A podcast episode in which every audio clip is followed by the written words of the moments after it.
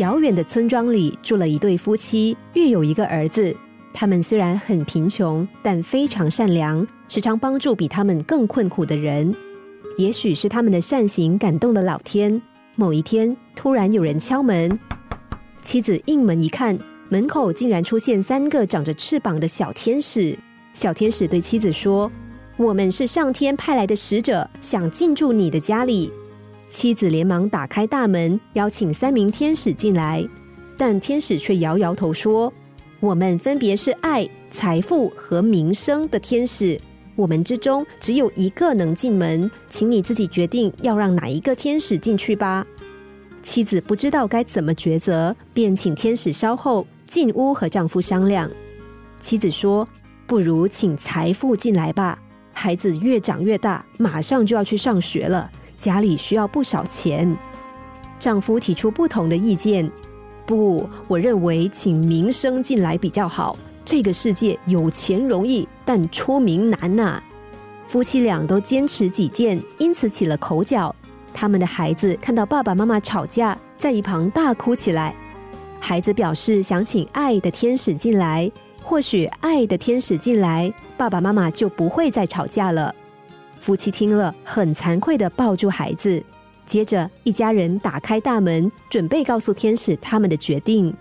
天使问：“你们想好了吗？”丈夫说：“是的，我们决定邀请爱的天使进来。”爱的天使于是走进屋子里，但出人意料的是，财富与名声两个天使也跟着进了家门。妻子问：“这是怎么回事啊？”刚刚不是说只能够选择一位天使进门吗？爱的天使说：“没错，如果你们选择财富或是名声的天使，就只有一位可以进门。但你们选择了我爱的天使，无论我到哪里，其他的天使都会跟到哪里。”有个人年约四十岁，两年前才举办婚礼，但不到半年却离婚了。他离婚之后，聚会时身边总是带着不同的女朋友，私下聊天的话题也总是脱离不了感情问题。他说自己总是找不到真爱，所以内心总是感觉无限空虚。但他所谓的爱，真的是爱吗？其实，一个不能爱别人的人，也难以得到别人的爱。这是因为他自己内心的渴求，就像是一个无底洞。无论别人给予他多少爱，仍然永远不会满足。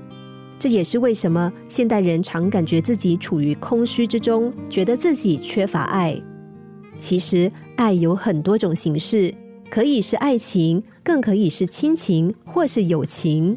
但别忘了，爱是唯一给别人之后，自己却不会减少，反而会增多的东西。